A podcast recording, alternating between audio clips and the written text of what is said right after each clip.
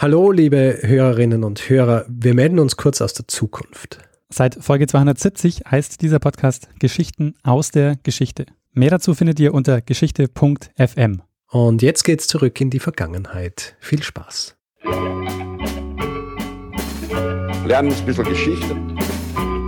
Lernen ein bisschen Geschichte, dann werden Sie sehen, Herr Reporter, wie das sich damals entwickelt hat. Wie das sich damals entwickelt hat. Hallo und herzlich willkommen bei Zeitsprung. Mein Name ist Richard. Und mein Name ist Daniel. Ja, Daniel und ich, wir sind zwei Historiker, die sich jede Woche gegenseitig eine Geschichte erzählen. Also ja, jeweils einer dem anderen pro Woche. Und äh, wir machen das abwechselnd. Und für alle, die aufmerksam zugehört haben in der Vergangenheit, die wissen, wenn ich anfange, wenn ich begrüße, dann heißt es, dass der Daniel eine Geschichte erzählen wird. Was bedeutet, dass ich in der Vorwoche eine Geschichte erzählt habe und wie es auch Usus ist, fragen wir uns gegenseitig aus, was in der letzten Woche denn besprochen worden ist, nur um zu, sehen, um zu sehen, ob die eine Person auch wertschätzt, was die andere Person in der letzten Woche erzählt hat. Darum, Daniel, frage ich dich, über was habe ich letzte Woche gesprochen? Ach, um Wertschätzung geht es da, Richard. Ah. Ja, natürlich. Das ist immer, das ist unser, unsere interne Supervision. Wenn so Verstehe. äh, du hast eine Geschichte erzählt über den Kirchenstaat und Pius den, oh, warte mal, Pius der achte, neunte, sowas? Neunte. Neunte, Pius der neunte. Pius der neunte. Ja, es war eine sehr spannende Folge. Also habe ich äh, viel gelernt über den Kirchenstaat, den ich ja eigentlich nur so mit dem Vatikan ähm, assoziiert habe. Sehr gut. Ja, und bevor bevor ich jetzt sage, Daniel erzählt eine Geschichte, äh, noch was, was letzte Woche passiert ist. Wir sind empfohlen worden. Oh ja, richtig. Und zwar in einer, in einer überregionalen Zeitung.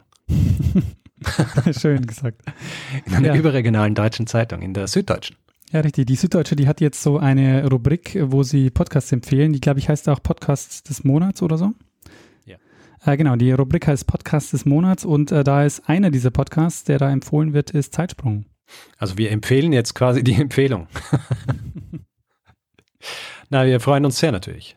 Absolut, das, ja. Ähm, auf jeden Fall, ähm, ja, darüber haben wir uns sehr gefreut. Ähm, das war die, die frohe Botschaft dieser Woche.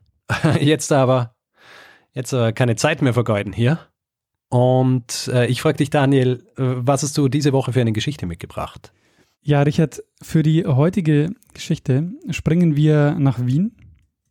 Oh ähm, nach Wien in die Zwischenkriegszeit und mhm. beschäftigen uns mit der Biografie eines Mannes, der in Österreich zu der Zeit, also in den 1920er Jahren, sehr präsent war und später mehr und mehr in Vergessenheit geraten ist. Okay. Vielleicht hast du den Namen unseres Protagonisten äh, schon mal gehört. Heinrich Strecker hat ein Lied über ihn geschrieben. Ähm, dieses Lied ist 1925 erschienen und ist von Fritz Imhof gesungen worden. Und wir hören mal in dieses Lied rein und der Name, auf den es mir jetzt ankommt, der fällt dann im Refrain.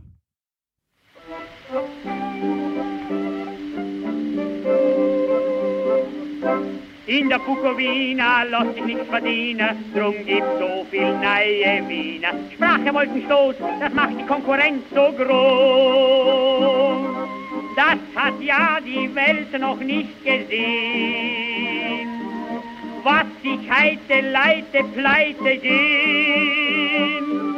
An ein dieses Mädel soll an das nicht kränken, darf man bloß im Schlaf noch denken, weil am hellen Tag kein Schicksal so ein Schnorren muss.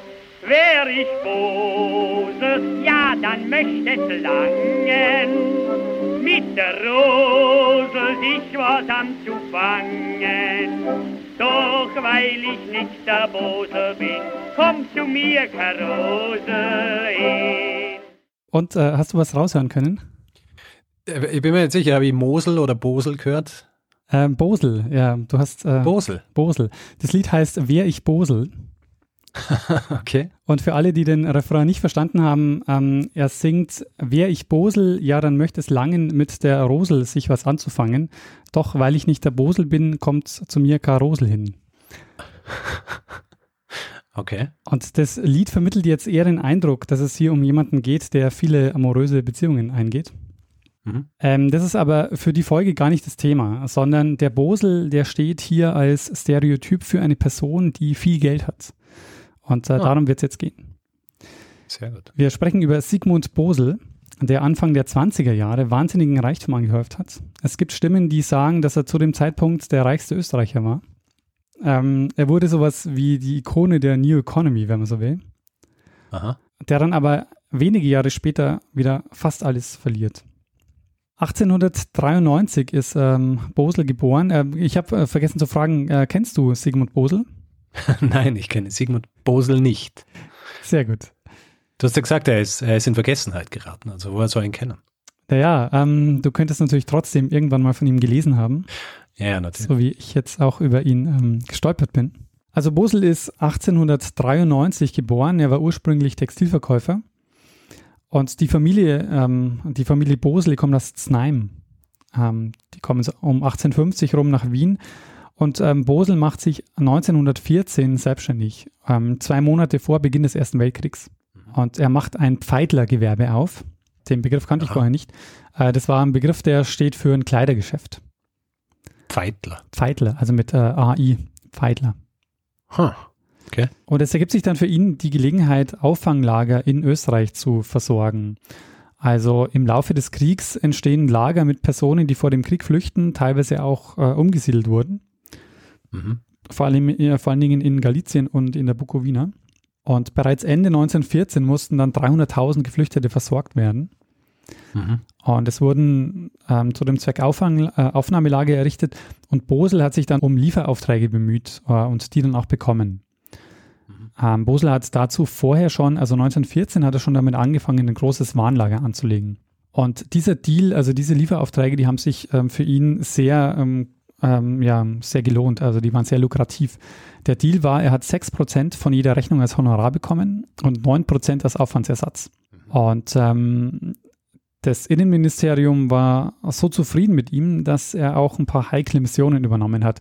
Also er hat zum Beispiel 1916 für die sogenannte Bekleidungsstelle für Kriegsflüchtlinge in Ungarn Stoffe und Bekleidung ähm, gekauft. Oder er hat sie kaufen sollen, weil Textilien in Österreich Mangelware waren. Und das Problem war allerdings, dass es in Ungarn ein Ausfuhrverbot gab. Und er hat es geschafft, aber die Kleidung äh, in Ungarn zu kaufen und dann nach Österreich zu schmuggeln. Das heißt, er ist fürs, fürs Schmuggeln bezahlt worden. Genau, ja. Von der Regierung. Vom Innenministerium, genau. Hm.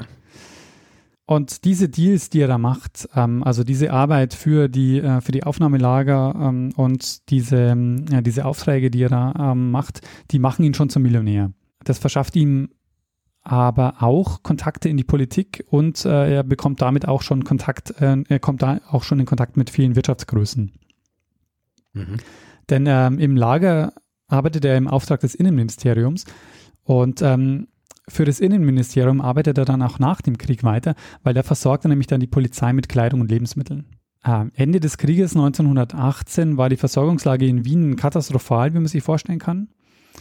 Die Lebensmittelrationen wurden immer weiter gekürzt und in der Situation ist der Polizeichef, der Johannes Schober, ich weiß nicht, den hast du vielleicht schon mal gehört? Äh, nein.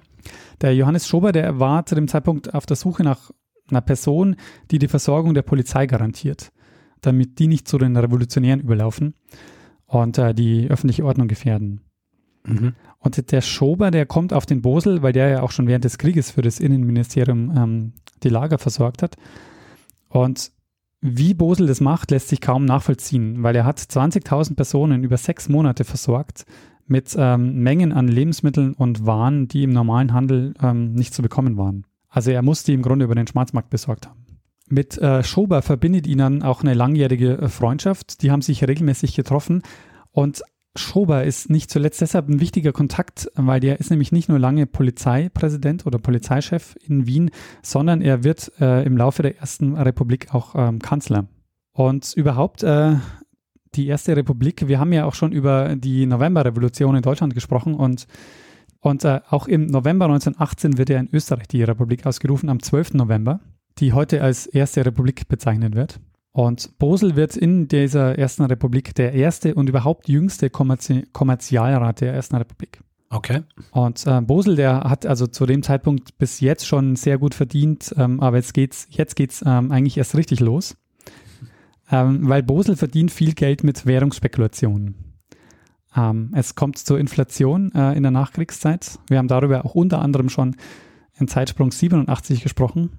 wo es Mhm. um die Einführung des Freigelds ähm, in Wörgl ging. Ja. Und ähm, nur mal so ein paar Zahlen. Also ein Kilo Zucker kostete zum Beispiel 1921 96 Kronen. Und im Oktober 23 kostete ähm, ein Kilo Zucker 12.400 Kronen. Ja, bisschen Also, mehr. genau, es kommt also zu einer Hyperinflation. Ähm, Grund war, dass der Krieg über Kriegsanleihen finanziert wurde und durch Kredite bei der K&K Notenbank.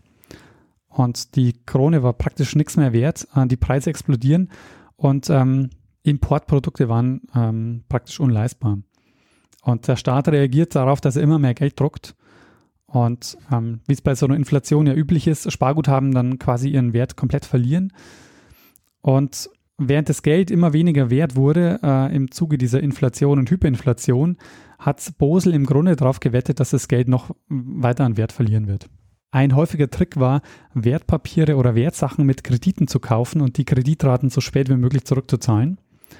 Zu einem Ja. Zeitpunkt, wo dann eben das Geld äh, noch weiter entwertet wurde. Ähm, und was er dann verdient hat, das hat er dann als Devisen ins Ausland geschafft oder er hat gleich in Immobilien oder Schmuck oder so investiert. Mhm. Und er, also er war jetzt nicht der Einzige, der so viel Geld, ähm, der, der auf diese Weise zu viel Geld gekommen ist. Ähm, diese Leute wurden als ähm, sogenannte Geldentwertungskünstler äh, bezeichnet. Aber diese Spekulationen gegen die Krone, die werden dann im Juli 1922 verboten. Ähm, dann ist das zumindest nicht mehr möglich. Ähm, Bosel wohnt inzwischen äh, in einer Villa in der Gloriettgasse. Und sagt dir die Gloriettgasse was? Die Gloriettgasse. Mm, nein. Da hat er nämlich ab und zu mal den äh, Kaiser getroffen. Oder zumindest Ah, gesehen. Ich glaube, er mit das ist da, wo, äh, wo, wo der Ding spazieren gegangen ist. ja, er ist da spazieren gegangen, weil er ein bestimmtes Ziel hatte, der Kaiser. Ja, ist der da nicht mit seiner, mit seiner Bekannten spazieren gegangen? Ja, mit der Ja. Katharina Schratt. Ja, ja, genau. Genau, ein paar Nu- Hausnummern weiter hat die ähm, Katharina Schratt ge äh, gewohnt äh, und der Kaiser soll wohl da ab und zu mal ähm, vorbeigekommen sein.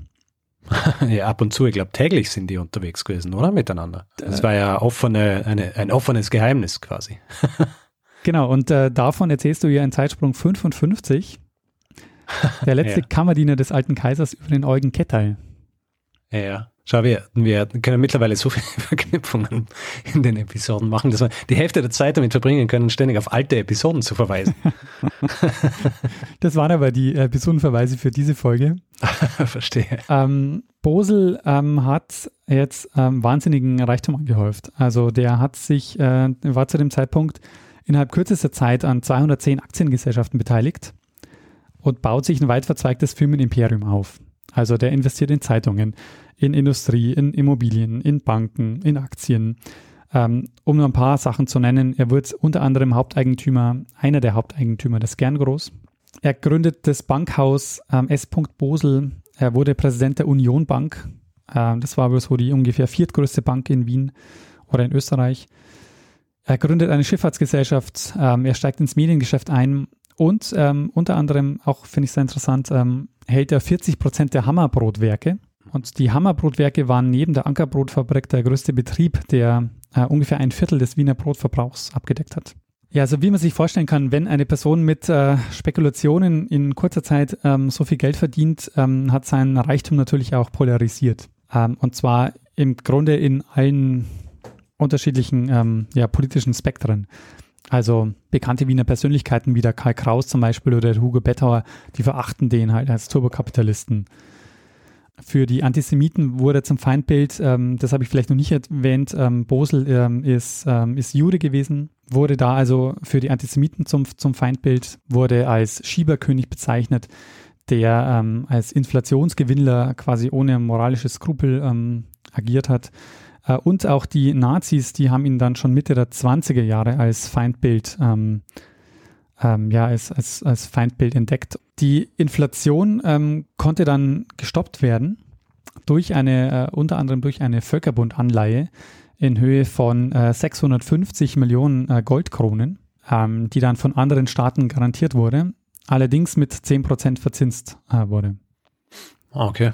Das war die sogenannte Genfer Sanierung. Und ähm, was ich erstaunlich fand, dass diese, ähm, diese Art der, ähm, ja, diese Art der Rettung sehr an die Gegenwart erinnert. Also ein Völkerbundkommissar, der Niederländer Alfred Zimmermann, der hat, der kam dann nach Österreich und hat dort die Reformen und Sparauflagen überwacht. Ähm, es mussten 80.000 Beamte entlassen werden, äh, Steuern erhöht werden und äh, es wurde zu dem Zeitpunkt die Umsatzsteuer eingeführt. Interessant ist, dass sich jetzt ähm, nochmal viel Geld verdienen ließ. Nämlich, äh, weil die Währung sich stabilisiert hat, hat es bedeutet, dass die Aktienkurse nach oben gingen.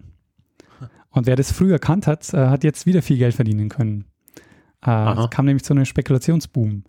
Von September 22 bis Oktober 23 stiegen die Kurse um 400 Prozent. Und also der Bosel hat jetzt quasi wirklich in jeder Phase ähm, nochmal quasi seinen Reichtum, ähm, äh, sein, sein Reichtum steigern können. Mhm. Erst durch den Krieg, dann durch die Inflation und jetzt eben durch die Stabilisierung der Währung. Ja. Ähm, der war jetzt also am Höhepunkt seiner Karriere. Ähm, eine Berliner Zeitung, die macht ihn 1923 ähm, in, einem, äh, in einem kurzen Stück zum Trillionär. Und, und Bosel schneidet dieses Stück der Berliner Zeitung aus und schickt es voller Stolz an, an den Schober und schreibt ihm so, guck mal, äh, die Berliner Zeitung macht mich zum Trillionär. Aber warte mal, 23, äh, war das noch während der Hyperinflation? Nee, das war schon danach. Da hat sich die so. Lage schon stabilisiert gehabt. Weil, so, weil sonst wär, wären ja wahrscheinlich nicht wenige Leute Trillionäre gewesen. Oder? Das stimmt. Aber man muss auch sagen, er war zu dem Zeitpunkt wahrscheinlich der reichste Mann des Landes. Aha. Ähm, auch wenn Trillionär wahrscheinlich ähm, ein bisschen übertrieben ist. Aber jetzt haben wir Sigmund ähm, Bosels Aufstieg beschrieben. Ähm, und kurz nach dem Höhepunkt seiner Karriere geht es jetzt genauso steil nach unten, äh, wie es nach oben ging. Und der Auslöser waren Finanzspekulationen im großen Stil. Und zwar nicht mehr gegen die Krone, das war ja verboten, ähm, sondern jetzt geht es gegen den Franc. Äh, Frankreich wurde 1923, 24 zur Zielscheibe von äh, Devisenspekulationen und der Franc verliert daraufhin äh, zunehmend an Wert. Ähm, also der verliert zunehmend an Wert und es passiert genau das, was vorher bei der Krone passiert ist. Ähm, ganz viele, ähm, auch eben Leute in Österreich, äh, zum Beispiel eben der Bosel, äh, spekulieren ähm, gegen den Franc. Mhm. Und die französische Regierung ähm, versucht den Kursverfall zu stoppen und es gelingt dann am Ende mit einer äh, 100 Millionen Dollar Anleihe durch die Bank JP Morgan, die man ja heute auch noch kennt. Mhm. Ja. Ja, der äh, Franc stabilisiert sich daraufhin ähm, und steigt stetig von März bis Ende April um 80 Prozent. Und das wird jetzt für alle zum Problem, die ähm, eben gegen den Franc gewettet haben. Uh, unter anderem eben für den Bosel. Der hat nämlich mit US-Dollar gegen den Franc gewettet und das bringt ihm jetzt herbe Verluste ein. Aber nicht nur für ihn, sondern es kommt im Grunde Ende März zu einem Börsenkrach. Und die Verluste, die jetzt uh, kommen, die gehen ähm, an Bosels Substanz. Mhm. Nicht nur das, ähm, weil sein eigenes Business dadurch ähm, in Mitleidenschaft gezogen wird, sondern auch, weil er jetzt Teil eines Finanzskandals wird, der ihn letztlich äh, ruiniert hat was zu dem Zeitpunkt jetzt aber noch nicht absehbar war. Was war passiert? Die äh, PSK, die Postsparkasse, deine Hausbank. ja, nicht ganz. ähm, die wollte ja auch mitmischen bei diesen Fremdwährungsspekulationen. Ähm, durfte aber offiziell nicht, denn es gab ein PSK-Gesetz von 1882, äh, das Spekulationen verboten hat. Und was glaubst du, machen die, ähm, wenn sie doch spekulieren wollen? Ähm, sie nennen sich anders. Ja, fast. Sie lassen das über Mittelsmänner machen. Hm. Äh, und einer dieser Mittelsmänner war der Bosel. Der Bosel hat also im großen Stil für die PSK ähm, in, ähm, gegen den Franc gewettet. Okay. Und äh, das ging fürchterlich in die Hose, weil eben dadurch jetzt ähm, massive Verluste entstanden sind. Daraus entwickelt sich jetzt der größte Finanzskandal der 1920er Jahre. Der Bosel einigt sich dann mit der PSK darauf, dass er die Verluste übernimmt. Ähm, zunächst sind es 3,6 Millionen Dollar die er dann in Raten bis 1929 zurückzahlen muss. Mhm. Und er wird im Grunde genommen von der Regierung und der PSK zum Hauptschuldigen des Skandals. Er selber sieht sich aber natürlich als Bauernopfer, das ähm, letztendlich dann die Hauptschuld trägt, obwohl er quasi nur einer von, äh, von mehreren waren, die da beteiligt waren. Naja, sag mal, diese 3, irgendwas Millionen Dollar, du hast es sicher inflationsbereinigt. Wie viel ist das heutzutage? Na, ehrlich gesagt, äh, weiß ich es nicht. Aber es ist auf jeden Fall viel Geld. Danke. Davon bin ich gar nicht ausgegangen. Ich habe gedacht, das ist uh, so eine mittel, mittelgroße Summe. Ja. Uh, leicht zu stemmen für jeden, der ein bisschen Geld verdient. Aber ähm, merkt einfach so ein bisschen die Zahlen, weil so in der Relation wird es jetzt dann schon deutlich, was da noch so, was da noch so kommt. Also 3,6 Millionen Dollar äh, ist das, was die, was die PSK ähm, von, ihm, von ihm verlangt. Der Gesamtverlust der PSK wird auf 125 Millionen Schilling beziffert. Mhm. Ähm, es gibt eine Schätzung eines Historikers, der sagt, ähm, dass der Anteil Bosels ähm, an diesen Verlusten ungefähr 20 bis 30 Prozent waren. Mhm. Bosel zieht sich jetzt aus den Geschäften mehr oder weniger zurück. Ähm, es bleibt ihm nur ein kleiner Laden, den er weiterführt, nämlich das Teppichhaus S. Schein am Wiener Bauernmarkt. Allerdings lässt ihn jetzt die PSK-Geschichte auch weiterhin nicht los. Ähm, erstens hat er ja noch Raten zu bedienen, die er bis 1929 ähm, zahlen muss. Und der aktuelle Finanzminister, der Kienböck, der prüft, ob er den Bosel nicht doch gerichtlich auch belangen kann. Mhm. Und er macht ihm ein Angebot und sagt, ähm, wir können deine Schulden komplett erlassen, wenn du uns deine Wertpapiere gibst und Mhm. Österreich verlässt. Okay. Und der Bosel lehnt das aber ab, ähm, das will er nicht. Ähm, und das kommt dann der weitere der, und der nächste Zahlungstermin steht an, 1930. Ähm, versucht er dann einen, Zahlungserschub, äh, einen Zahlungsaufschub zu erwirken. Das gelingt ihm dann, weil zu dem Zeitpunkt ist Schober ähm, schon Kanzler und interveniert für ihn. Und diese Intervention, die wirkt und er bekommt noch für ein Jahr einen Zahlungsaufschub. Also er muss die nächste Rate oder die, die letzte Rate ähm, 1931 zahlen. Ähm, Schober stirbt 1932, ähm, was für Bosel insofern ähm, dramatisch ist, weil er damit einen wichtigen politischen Fürsprecher verliert, was noch heftige Auswirkungen haben wird, äh, wie wir dann noch sehen werden.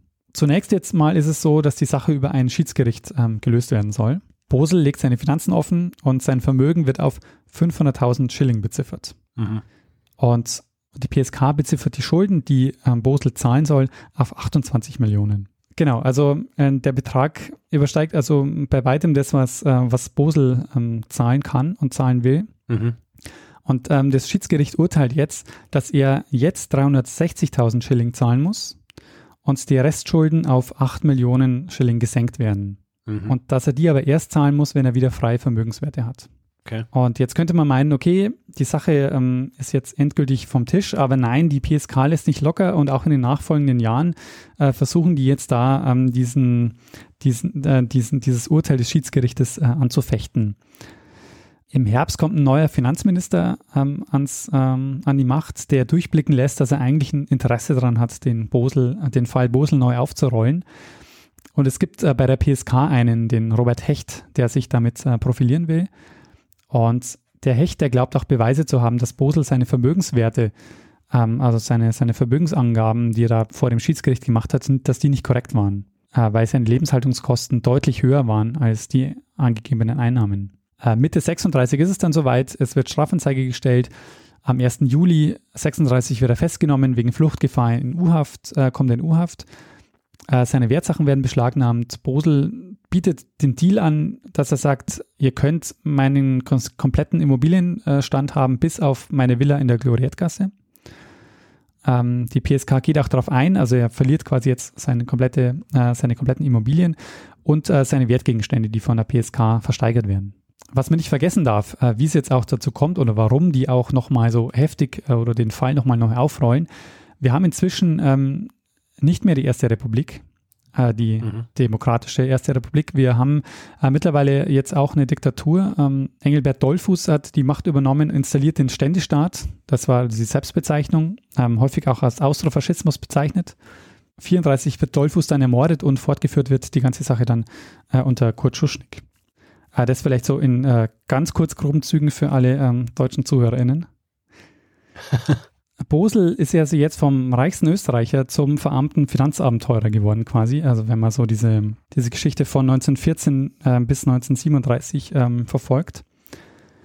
1937 folgt jetzt also das Urteil ähm, dieses, ähm, dieses Strafprozesses.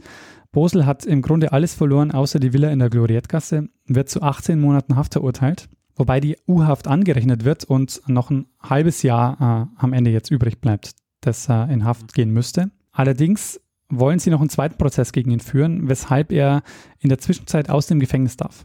Darauf kann ich jetzt aber nicht mehr eingehen. Ähm, da ging es um Vermögenswerte, die er ins Ausland verschoben hat oder verschoben haben soll. Unter anderem das legendäre Hortensia-Diadem. hast du von dem schon okay. gehört? Nein. Ist auch eine interessante Geschichte, ähm, wäre auch ein eigener Zeitsprung, glaube ich. Äh, das hat Napoleon mal verschenkt und kommt auf ähm, verschlungene Weise, wird es im, beim Dorotheum versteigert und Bosel hat irgendwie seine Finger mit drin. Ähm, am Ende des Tages ähm, ist es aber bis heute nicht mehr aufgetaucht, also man weiß nichts, ähm, hm. was es damit auf sich hat. Ähm, für Bosel ist jetzt klar, dass er Österreich verlassen äh, wird oder will. Sein Ziel ist Paris. Und man würde jetzt sagen, ausgerechnet Paris, ne? Also ähm, in Frankreich war quasi der Grund, warum er überhaupt äh, sein Vermögen verloren hat, seine Spekulationen gegen den Franc. Aber er, er hat eben ein Fable für Paris und versucht jetzt also nach Paris auszuwandern.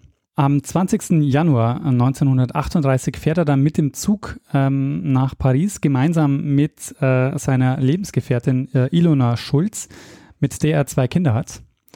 Äh, er war ähm, nie verheiratet, hat aber diese beiden Kinder ähm, dann, soweit ich weiß, adoptiert. Und die beiden Kinder, die sind in der Zwischenzeit in der Schweiz untergebracht.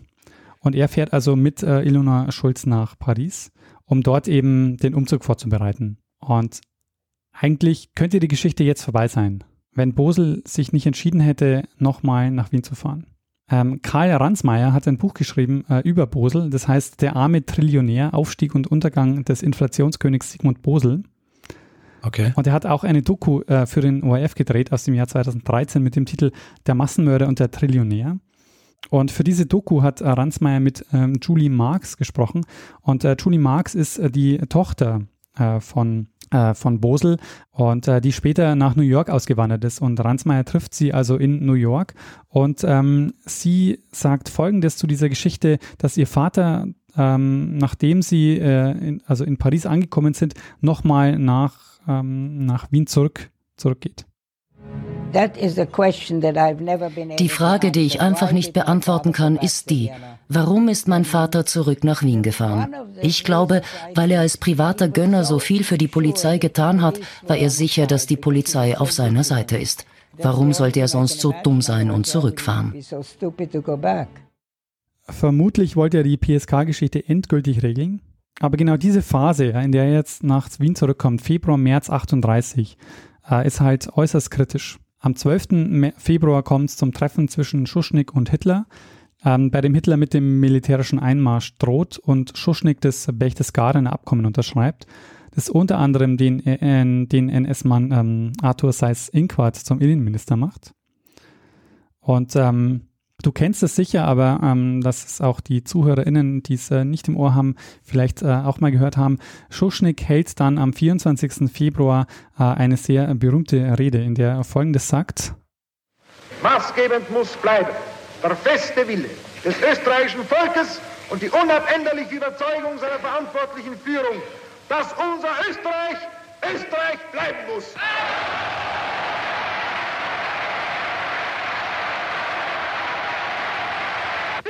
Den Tod! Rot, weiß, rot! Also das war dieser, ähm, ja, dieser, dieser Kampf Schuschnigs, also die, äh, die Übernahme durch die Nationalsozialisten zu verhindern.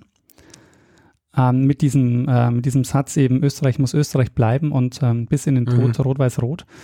Und genau einen Tag nach dieser Rede von Schuschnigg kommt Bosel äh, in Wien an.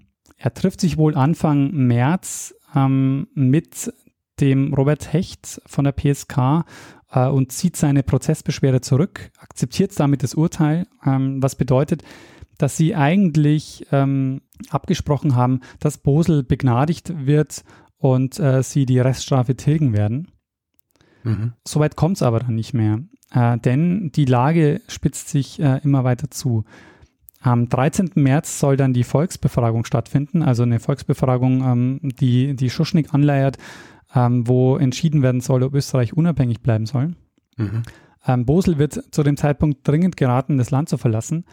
Ähm, und am 11. März äh, ist es dann soweit. Ähm, Schuschnigg verkündet seinen Rücktritt uh, und in dem Moment ähm, versucht jetzt Bosel auch äh, gemeinsam ähm, mit Ilona Scholz die Stadt zu verlassen. Und zwar noch ähm, bevor die Nazis die Macht übernehmen.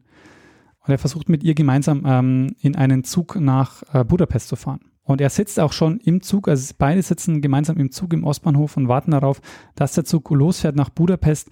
Und dann wird der Zug ähm, von der Polizei durchsucht und wie es hieß, um die, Zitat, Verschleppung von Vermögenswerten ins Ausland, Zitat Ende, zu verhindern. Er wird abgeführt und landet äh, im Arrest. Und also noch bevor der sogenannte Anschluss tatsächlich vollzogen wird, am 13. März, ist Bosel also dann schon verhaftet. Und seine Verhaftung wird äh, von den Nationalsozialisten, die ihn ja schon äh, lange auch ähm, ja, im Visier hatten, ähm, publizistisch ausgeschlachtet. Er muss jetzt erstmal die sechs Monate Haftstrafe absetzen, weil die Abmachungen, die er vorher getroffen hat, eben ähm, noch nicht für noch nicht ähm, endgültig durch waren. Und äh, Bosel hat auch danach keine Chance mehr auf, auf Freilassung. Also in Haft wurde, wurde Bosel dann schwer krank. Ähm, vermutlich oder wahrscheinlich hat er eine Tuberkulose bekommen. Äh, jedenfalls war es eine Art von Lungenkrankheit. Die Nazis streben dann noch einen Prozess gegen ihn an, was sie aber aufgrund seines Gesundheitszustands dann bleiben lassen. Ähm, er war inzwischen im Gefängniskrankenhaus. 1941 brechen äh, die Nazis dann ihr Strafverfahren ab, weil Bosel praktisch ein Pflegefall geworden ist, äh, nicht mehr vernehmungsfähig war. Er kommt dann auch in Altersheim und soll na, deportiert werden. Und der Arzt bescheinigt aber mehrfach eine Transportunfähigkeit äh, bis, okay. bis zum Februar 42. Da sorgt dann der SS-Mann Alois Brunner dafür, dass Bosel deportiert wird und äh, zwar nach Riga. Am 6. Februar 42 fährt der Zug aus Wien los und normalerweise äh, fährt der Alois Brunner gar nicht mit, in dem Fall aber schon. Und was wir, was wir wissen, ist eben, dass ähm, Bosel am nächsten, äh, dass, dass der Zug am nächsten Tag in Polen gehalten hat und äh, Bosel dort von, äh, von Brunner ermordet wurde. Ähm, auf äh, sehr brutale Art und Weise.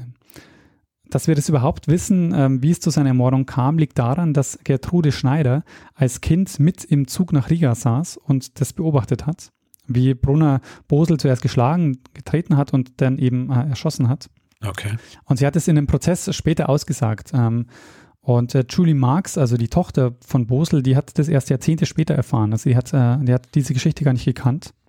Mhm. Und äh, Gertrude Schneider, die konnte das deshalb ähm, erzählen, weil sie ähm, Bosel kannte, nämlich aus Wien, weil ihr Vater mit ihm befreundet war und sie nicht äh, weit von ihm gewohnt haben. Okay. Ja, und so tragisch endet dann die Geschichte um Sigmund Bosel. Ähm, der Alois Brunner wird in der Nachkriegszeit zu einem der meistgesuchten Nazis, der insgesamt für die, Deport für die Deportation von 130.000 Menschen verantwortlich war, mhm. ähm, der auch äußerst brutal vorging und der dann später nach Syrien geflüchtet ist und dort als Waffenhändler und Geheimdienstberater gearbeitet hat. Wann, äh, wann er genau gestorben ist ähm, und warum er nie ausgeliefert wurde, ist bis heute allerdings äh, unklar. Also er stand jedenfalls auf ähm, den ganzen Kriegsverbrecher-Fahndungslisten äh, immer ganz oben bis 2014. Da hat ihn, da hat ihn dann äh, das Simon Wiesenthal Center von der Liste der gesuchten Nazi-Verbrecher dann ähm, gestrichen. Ja, Richard, und das war meine Geschichte über Sigmund Bosel, der praktisch aus dem Nichts zum reichsten Österreicher wurde, sein Vermögen aber kurze Zeit später wieder verloren hat. Und gleichzeitig ist seine Biografie halt auch so eine kleine Geschichte Österreichs in der Zwischenkriegszeit, anhand mhm. der man so diese Geschichte erzählen kann, vom Kaiserreich zur Republik, zum Ständestaat bis hin dann zur Nazi-Diktatur. Spannend und vor allem, er hat sehr eine, eine richtige Achterbahnfahrt. Absolut, ja.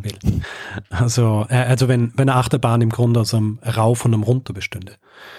Weil das ist ja im Grund auch sein Leben, aber dafür sehr weit rauf und dann auch sehr weit runter. Ähm, spannend, habe ich noch nie gehört von, von dem Herrn, von dem Herrn Bosel und, und seinem Reichtum und auch die Art und Weise, wie er zu Reichtum gekommen ist. Und ähm, ja, wie du gesagt hast, es gibt so ein paar, ähm, paar, paar Dinge, wo man so Parallelen auch sehen kann, natürlich heutzutage, wo du ähm, wo du sehr reich werden kannst mit Dingen, aber auch sehr arm werden kannst mit den gleichen Dingen, wenn es zur falschen Zeit passiert. Genau.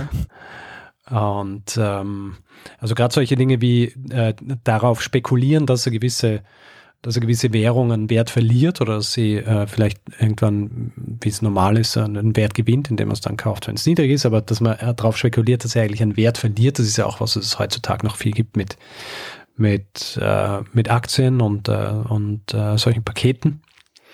Und ähm, spannend zu sehen. Ich habe ja gedacht, als du gesagt hast, dass er dann relativ schnell sein Vermögen wieder verlieren wird, also im Zuge der, der Weltwirtschaftskrise eigentlich verlieren wird. Ja. Aber er ist ihr ja äh, schon zuvor gekommen. Absolut, ja. Wenn man so will. Ja? Also mit seinem mit äh, seinem Verlust des Vermögens. Dann haben wir ja mit dem Bosel im Grunde schon die zweite Person, die quasi einen kometenhaften Aufstieg und dann einen entsprechenden äh, Niedergang auch hat. Nämlich haben wir ja auch schon die äh, Adele Spitzeder gehabt, die mit ihrer Privatbank und ihrem Schneeballsystem ja auch sehr reich worden ist und dann sehr schnell wieder arm. Das stimmt, ja. Wobei sie natürlich auch ähm, das Ganze explizit als Betrugssystem aufgebaut hat. Ja, ähm, na, sie hat es nicht explizit als Betrugssystem aufgebaut. Sie hat es als ein System aufgebaut, das nicht über längere Zeit haltbar war. ja? Hätten die Leute weiterhin eingezahlt, hätte jeder weiterhin seine Rendite gekriegt. Na gut. Eine Sache noch, ähm, vielleicht, wenn man sich fragt, was ist denn heute noch sichtbar davon in Wien? Mhm. Ähm, du bist ja ähm, auch ab und zu mal am Wiener Zentralfriedhof. Hin und wieder. Und ähm, es gibt noch eine, äh, eine Sache, die äh, von, die von, also die noch sichtbar ist äh, von, von Bosel, nämlich hat 1922 eine Gruft äh, am Wiener Zentralfriedhof gekauft, die er dann umbauen hat lassen zu einem Mausoleum. Okay. Und dort ist auch eine Tafel angebracht mit seinem Namen und seinem äh, Sterbedatum. Muss ich mal, äh, muss ich mal nachschauen. Hast du, äh, weißt du genauer, wo sie ist? ähm, nee, aber Am Zentralfriedhof. Es, äh, es findet sich, glaube ich, äh, irgendwo im Netz eine äh, nähere Beschreibung. Sehr gut, weil der ist ja nicht, der ist ja nicht ganz klein. Absolut. da kann man eine Zeit lang rumgehen und sich auf die Suche machen nach Mausoleen. Das Haus in der Gloriettgasse gibt es allerdings nicht mehr. Ähm, das ist wohl, ich glaube, im Zweiten Weltkrieg ähm, zerstört worden und äh, da stehen jetzt andere Häuser drauf. Okay. Aber äh, spannende Geschichte, sehr gut. Ähm, Freue mich, dass du das erzählt hast. Wieder mal eine, eine kleine Lücke in meinem Wissen gefüllt, von der ich nicht gewusst habe, dass sie existiert. Sehr schön, das freut mich.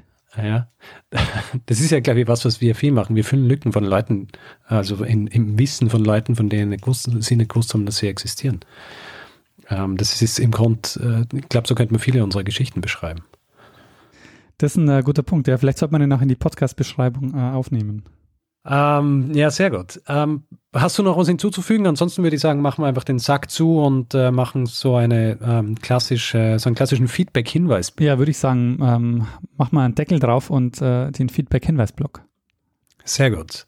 Also wer Feedback geben will zu, zu dieser Episode über den Herrn Bosel oder auch über andere Episoden, vielleicht frühere Episoden, kann, also natürlich frühere, nicht kommende Episoden, weil die gibt es noch nicht der oder die kann uns zum Beispiel ein E-Mail schreiben, feedback.zeitsprung.fm ist hier die Adresse. Auf unserer Website selber kann man auch die jeweiligen Episoden kommentieren, das ist einfach zeitsprung.fm. Auf Twitter sind wir auch, twitter.com slash zeitsprungfm. Ich bin persönlich dort als Ed Stormgrass und der Daniel als Ed Mestner und auf Facebook sind wir auch facebook.com slash zeitsprung.fm und wer uns reviewen will, also eine kleine Kritik verfassen über diesen Podcast, kann das zum Beispiel auf iTunes machen oder auch auf panoptikum.io. Außerdem gibt es die Möglichkeit, uns finanziell zu unterstützen. Und wir freuen uns über alle, die uns ein bisschen was in den Hut werfen und uns dabei unterstützen, hier jede Woche eine Folge zu erzählen. Ähm, wir haben alle Möglichkeiten, die ihr habt, uns zu unterstützen, auf der Webseite zusammengetragen. Also das geht von Aphonic-Stunden über ähm, Flatter, das wir wieder ähm, quasi reaktiviert haben, bis hin eben zu, ähm, zu Geldspenden. Und ähm, ja, wir, ähm, wir freuen uns über alle, die uns da äh, unterstützen. Und wir bedanken uns in dieser Woche bei Frank, Derek, Christoph, Dieter und Dirk. Vielen, vielen Dank für eure Unterstützung. Ja, vielen herzlichen Dank. Ja, Richard, was bleibt uns dann eigentlich noch? Uns bleibt äh, in dem Fall nur einem das letzte Wort zu geben, der es immer hat. Bruno Kreisky. Lernen ein bisschen Geschichte. Lernen ein bisschen Geschichte, dann werden Sie sehen, Herr Reporter, wie das sich damals entwickelt hat. Wie das sich damals entwickelt hat. Aber so ist es mit, äh, so ist es mit den irdischen Gütern und äh, den Reichtümern. ähm, irgendwann ist alles weg, ja.